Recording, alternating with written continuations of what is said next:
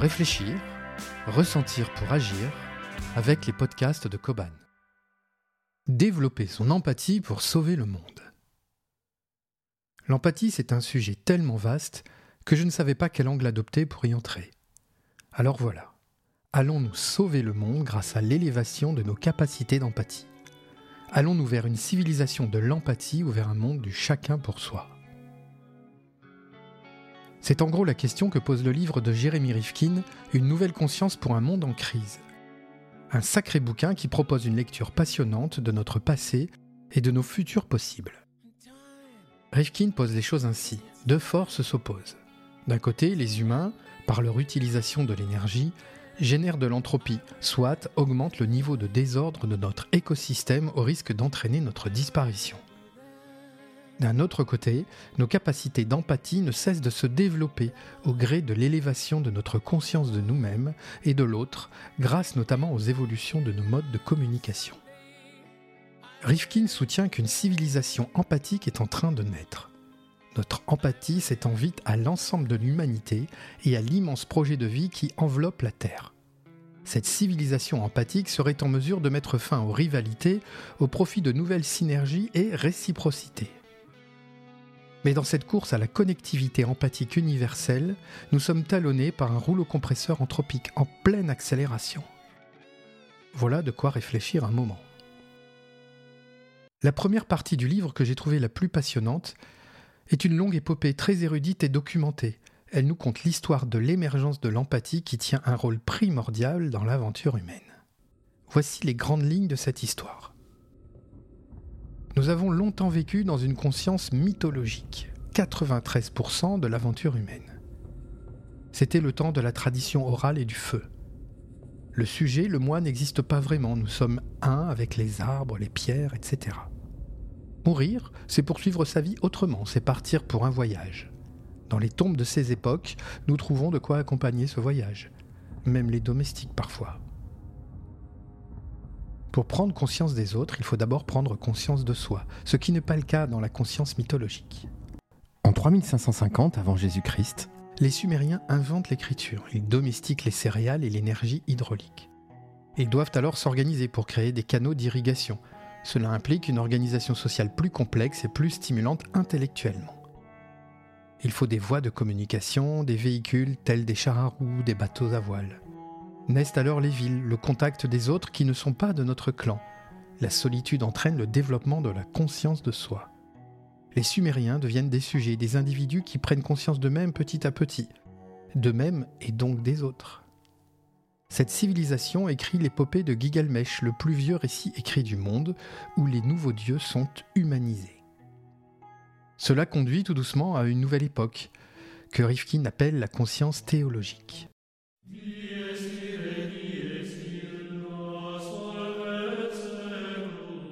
Nous sommes des créatures du Seigneur et vivons avec d'autres créatures du Seigneur qui nous a commandé de nous aimer les uns les autres. Cette période, loin d'être un âge obscur, voit s'épanouir la conscience individuelle. Boris Cyrulnik explique comment le développement des outils agricoles a permis à cette époque aux mères de passer plus de temps avec leurs enfants, créant ainsi des liens affectifs plus forts et plus complexes. L'humanisme se développe. On passe à l'imprimerie et à la mécanisation. Il y a 500 ans, un prêtre philosophe saxon, Martin Luther, placarde le jour de la Toussaint ses 95 thèses qui réfutent le pouvoir de la papauté. Il initie la traduction de la Bible pour que chacun puisse la lire et s'approprier le message de Dieu directement. La lecture permet l'introspection qui développe encore la conscience de soi. Des hommes conçoivent, fabriquent des machines qui changent la vie. Le monde est une machine qu'il faut dompter. Tout cela nous invite à lire, à réfléchir et à nous engager personnellement. L'humanité aborde alors un nouveau niveau de conscience appelé la conscience idéologique. Il faut abolir l'esclavage, les privilèges. À nous de façonner un monde meilleur. C'est l'indépendance américaine en 1776, les révolutions françaises de 89 et 92, la déclaration des droits de l'homme. C'est le printemps des peuples de 1848. C'est Karl Marx pour un monde plus égalitaire. Malheureusement, pendant la première partie du XXe siècle, tout cela s'emballe follement. Mécanisation plus idéologie entraînent des dizaines de millions de morts.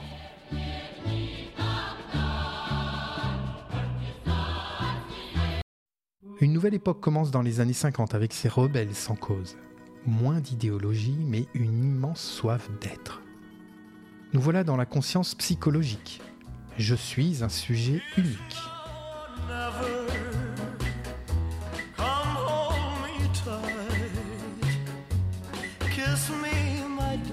Après l'écriture et la lecture pour tous, nous voici connectés en direct. Une lettre pouvait mettre des mois à vous parvenir. Maintenant, le bonheur, c'est simple comme un coup de fil. Et la télévision qui s'est invitée dans nos foyers. Nous nous identifions aux héros du petit écran. Combien de fois ai-je voulu être l'homme qui valait 3 milliards pour accomplir quelques actes héroïques et me balader avec Super Jenny La vie devient un spectacle. Nous devenons spectateurs de notre propre vie. La conscience de nous-mêmes continue d'augmenter. À cette époque, tout est psychologisé. Le management avec les travaux de Maslow qui ringardisent le terrorisme, l'éducation qui ne se fait plus en fonction de la morale mais des besoins psychologiques de l'enfant, comme le prônait Françoise Dolto. Et puis l'arrivée des premiers ordinateurs et tout s'accélère vers un nouveau niveau de conscience. Avec Internet, l'électronique, nous passons un nouveau cap, le cap vers la conscience empathique. Internet est en voie de transformer le monde en une place publique planétaire géante où des milliards de personnes peuvent se connecter, coopérer et créer ensemble de la valeur simultanément et en temps réel.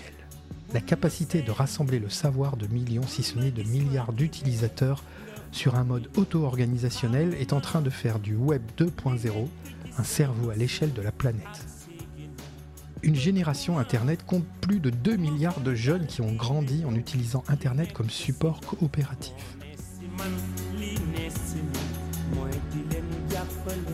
Certains parlent d'un monde de plus en plus déshumanisé, peuplé de jeunes gens narcissiques qui ne pensent qu'à leur minute de gloire sur le réseau social à la mode. Un jeune égoïste sans aucune conscience collective. Rifkin dit tout autre chose la façon non hiérarchique en réseau qu'ont ces jeunes d'entrer en relation entre eux et avec le monde, leur naturel coopératif, leur intérêt pour l'accès et l'inclusion et non pour l'autonomie et l'exclusion. Leur plus grande sensibilité à la diversité humaine prédispose la génération du millénaire à être la plus empathique de l'histoire. De nombreuses statistiques disent que les individus de cette génération sont plus ouverts aux différences de toutes sortes, comme le souligne Emmanuel Todd, avoir un handicapé comme collègue, un professeur trans, une chef d'origine africaine, il y a 30 ans, c'était autre chose.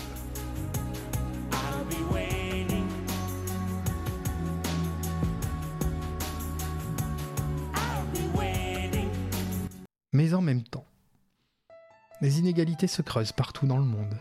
Les menaces de krach boursier enflent. Le climat change à l'échelle de nos vies. Les chauves-souris nous concoctent des virus nouveaux chaque année. L'espérance de vie des Occidentaux de 45 à 55 ans baisse pour la première fois à cause de la nourriture industrielle et de la pollution sans doute. Le 31 juillet à peu près, nous aurons consommé les ressources que la planète peut créer en un an. Les technologies de surveillance sont partout, nous sommes évalués, mesurés, traqués en permanence.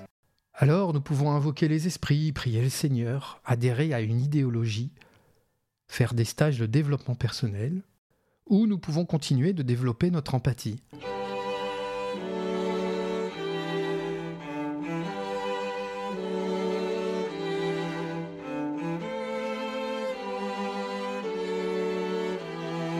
Pour mieux nous relier, nous comprendre et abandonner les vaines compétitions qui nous conduisent à utiliser toujours plus d'énergie qui génère toujours plus d'entropie.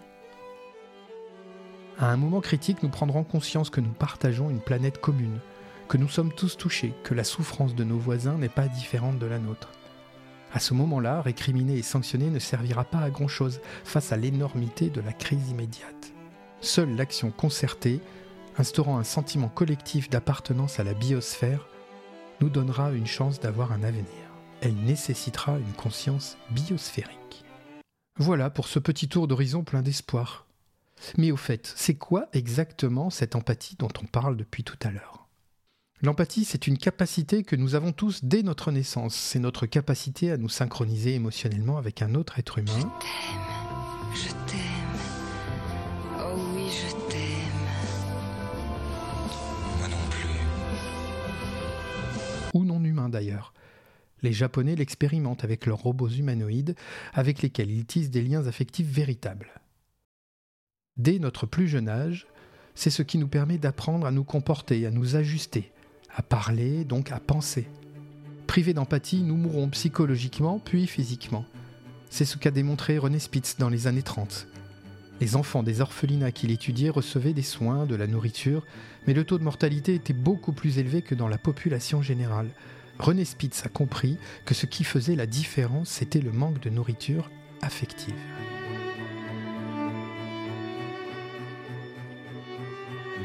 Boris Cyrulnik a fait à peu près le même constat quelques décennies plus tard en découvrant les orphelinats laissés par le dictateur roumain déchu. Il ajoute à ce constat la notion de résilience. La résilience est notre capacité à nous remettre d'un traumatisme aussi terrible soit-il. Il parle du rôle de l'empathie dans la résilience. L'empathie qu'offre celui ou celle qu'il appelle un tuteur de résilience est ce qui permet de se soigner. Car oui, l'empathie soigne les petits et les gros bobos de la vie. Certes, l'empathie ne guérit peut-être pas, mais l'empathie soigne. Bien que tous doués d'empathie dès notre naissance, sauf à souffrir d'une pathologie, il nous arrive de l'inhiber, d'en priver certaines personnes. Pour comprendre cela, il faut faire appel au concept de distance culturelle et sociale. En gros, plus une personne nous ressemble, plus il nous est facile d'éprouver de l'empathie et inversement. Les entreprises génocidaires sont possibles par l'abaissement des victimes à un rang infra-humain. Les victimes sont désignées comme des animaux, voire des insectes, des virus nuisibles, alors que les bourreaux sont élevés au rang d'êtres purs et supérieurs.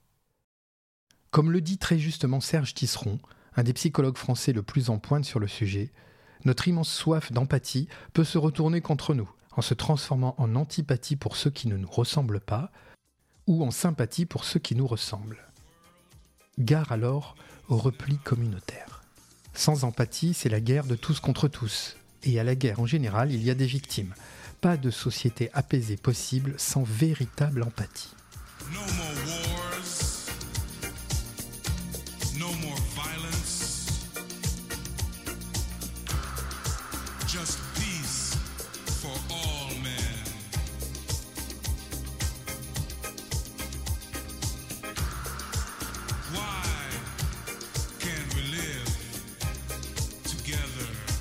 au fait, l'empathie, comment cela fonctionne? Comment rester véritablement empathique sans tomber dans les travers sympathiques ou antipathiques? Concrètement, les expressions de notre visage, le ton de notre voix traduisent nos émotions. Nous sommes tous capables de capter instantanément les émotions d'une personne grâce à des neurones spécialisés, les neurones miroirs. L'empathie à la base c'est cela, accéder aux émotions d'une autre personne et les ressentir aussi. Très utile pour savoir si nous devons fuir, attaquer, nous immobiliser ou coopérer en toute sécurité. Imaginons, quelqu'un face à moi est stressé et inquiet. Je perçois sur son visage, au ton de sa voix, en une fraction de seconde, des micro-expressions et inflexions qui traduisent cette inquiétude. J'éprouve alors de façon inconsciente une forme d'empathie d'un premier niveau. J'éprouve moi-même cette inquiétude. À partir de là, plusieurs scénarios sont possibles. Premier scénario, la distance culturelle et sociale avec la personne est faible. Je me sens en sécurité, je suis moi-même calme. Mon cerveau cortical, la partie la plus évoluée de celui-ci, va me permettre d'éprouver un niveau d'empathie plus complexe, plus élevé. L'empathie dite sociale. La personne va à son tour percevoir inconsciemment sur mon visage ou dans le ton de ma voix une expression très proche de la sienne, puisque j'éprouve la même émotion. Cela va provoquer chez cette personne une émotion positive et d'un grand secours.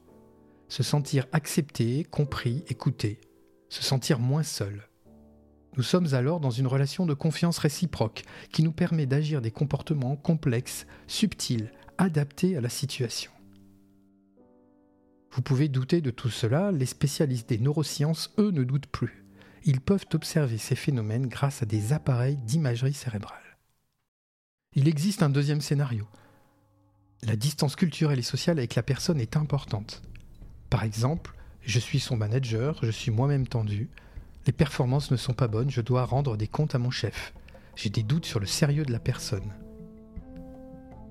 Tout cela ne me permet pas de dépasser le premier stade inconscient d'empathie. Mes propres émotions se mêlent à celles de mon interlocuteur. Mon cerveau limbique reste aux commandes et lorsque mon cerveau limbique est aux commandes, mon registre comportemental n'est pas très subtil. Il se limite à la fuite, l'attaque ou la paralysie.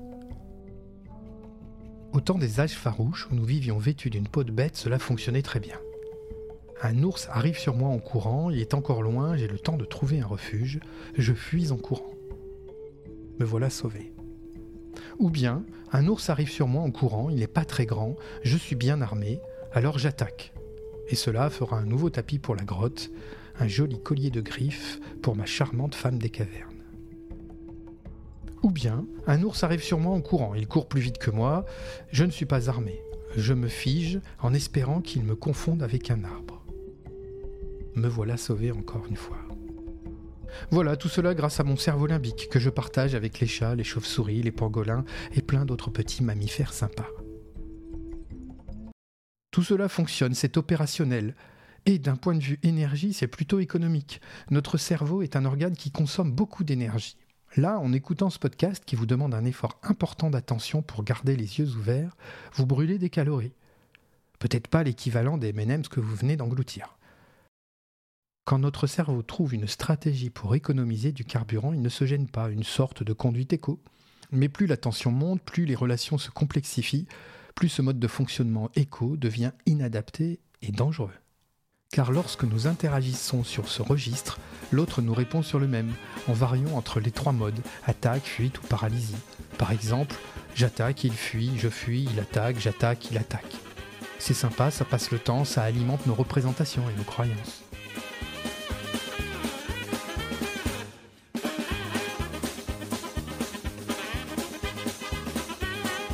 Alors comment faire autrement? Comment faire en sorte d'utiliser tout notre cerveau pour faire face aux situations complexes, enfin en nous comportant comme des humains, quoi? En boostant nos capacités d'empathie. Pour cela, le moyen le plus simple est de s'entraîner à écouter vraiment ses interlocuteurs, de les écouter jusqu'à ce que vous vous synchronisiez émotionnellement avec eux. À un moment donné, l'empathie que vous offrez à votre interlocuteur produira son effet à ce moment-là, son cerveau limbique cessera d'être seul maître à bord.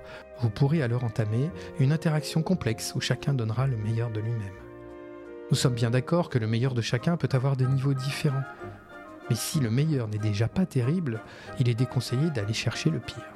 Carl Rogers, le célèbre psychothérapeute, a cette formule poignante. Quand quelqu'un se rend compte qu'on l'a vraiment écouté, il a les larmes aux yeux. Je pense qu'il pleure de joie littéralement, comme s'il disait ⁇ Dieu merci, Quelqu'un m'a entendu. Quelqu'un sait ce qu'est être moi.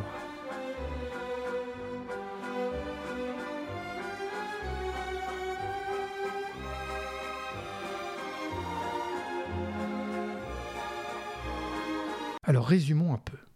Donc, nous sommes dotés d'une incroyable soif d'empathie qui s'accroît, mais également une tout aussi grande faculté à la transformer en un sous-produit dangereux. Certains éléments très présents dans notre vie moderne ne nous aide pas à rester véritablement empathiques. Premièrement, l'accroissement de la distance culturelle et sociale. Emmanuel Todd parle dans son dernier livre d'une classe centrale atomisée. Jérôme Fourquet, quant à lui, nous parle d'archipélisation de la société. Les magazines branchés parlent de tribus. Il suffit de se promener dans une rue piétonne d'une grande ville, puis sur ce qu'il reste du quartier commerçant d'une sous-préfecture de la France périphérique que décrit Christophe Guilluy, pour percevoir cette distance qui semble se creuser à vue d'œil. Cette distance ravive nos peurs ancrées dans l'enfance d'être manipulés et inhibe nos capacités d'empathie. Cela nous conduit à nous replier encore plus sur nos communautés, nos tribus, à fréquenter nos magasins préférés où nous sommes entre nous. Deuxièmement, les organisations sociales et politiques qui prônent la surveillance, l'évaluation, le contrôle dissuadent l'empathie les personnes que nous ressentons comme un danger possible pour notre indépendance, notre autonomie ou notre liberté sont facilement exclues de notre empathie, même si à la base leur mission est de nous secourir.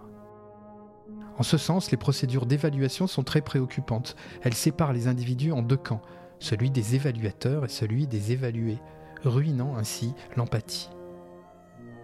Lire et relire si c'est un homme de Primo Levi en apprend beaucoup sur ce sujet. Je suis convaincu pour ma part qu'il est possible de travailler, d'entretenir, de développer nos capacités d'empathie, même pour quelqu'un comme moi qui n'est pas vraiment un millénial. Nos jeunes auront peut-être besoin de nous pour sauver le monde. Alors voilà le programme d'entraînement que je vous propose.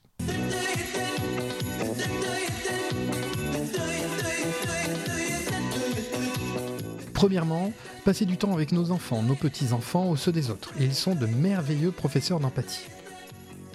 Deuxièmement, lire des romans pleins de tragédies. Regarder des séries formatées sur Netflix au pire du pire, mais bon sang ce que j'ai pu apprendre à 12-13 ans en lisant la trilogie de Pagnol ou l'arrache-cœur de Boris Vian. Écoutez la playlist de nos enfants.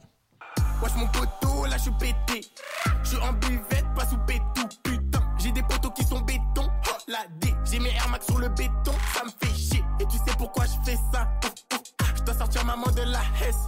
Écoutez tout court, écoutez vraiment, avec tout notre cœur, même et surtout nos plus ardents détracteurs. conçu comme son propre fondement. Maurice eh bien, ce discours. tout. Non, non, laissez-le. Non, non, non, euh, Abdel Raouf Dafri. Abdel, Abdel Raouf Dafri. est tout sauf romantique. Abdel Raouf Dafri, laissez-le terminer. Laissez-le terminer. Non, non, non, la- laissez-le. Pour moi qui aime convaincre, argumenter, être approuvé, cela peut être une véritable torture. Mais si c'est pour sauver le monde, alors...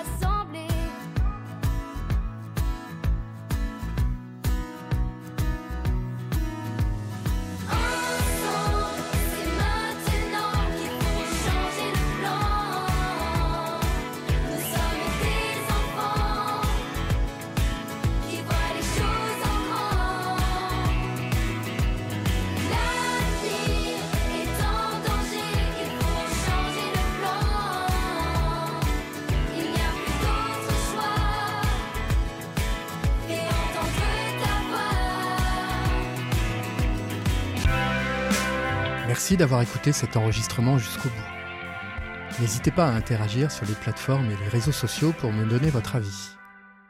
À bientôt pour le septième épisode.